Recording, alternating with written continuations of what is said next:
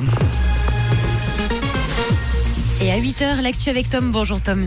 Bonjour Camille, bonjour à tous. Les conditions de travail laissent à désirer à l'EPFL. Épuisement, stress et harcèlement sont ressortis de la dernière enquête lancée par l'école polytechnique sur le bien-être au travail. Près de 53% des répondants disent souffrir d'épuisement, en particulier les femmes et les étudiants. Comme première mesure pour la communauté étudiante, l'EPFL a décidé d'introduire une semaine de vacances lors du semestre d'automne dès l'année prochaine. Des groupes de travail ont par ailleurs été mis en place pour pallier au stress négatif.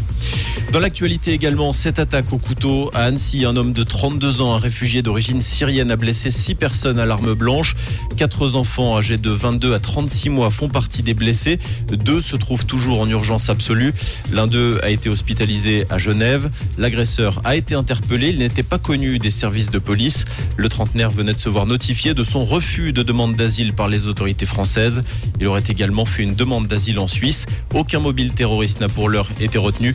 Un examen psychiatrique est prévu ce matin. Après les accusations d'agression sexuelle touchant le chanteur du groupe Rammstein, plusieurs organisations veulent faire annuler les concerts du groupe en Suisse. C'est le cas des jeunes socialistes qui viennent de lancer une pétition pour annuler les représentations prévues les 17 et 18 juin au stade du Wangdorf à Berne. Le groupe de son côté réfute les accusations à son encontre. Tous les concerts de la tournée européenne du groupe ont été maintenus pour l'instant.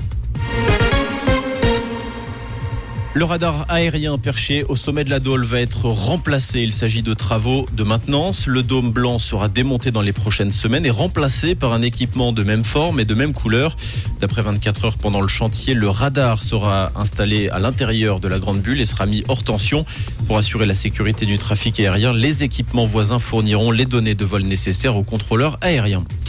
Les États-Unis se trouvent toujours sous un épais nuage de fumée causé par des incendies ravageurs au Canada.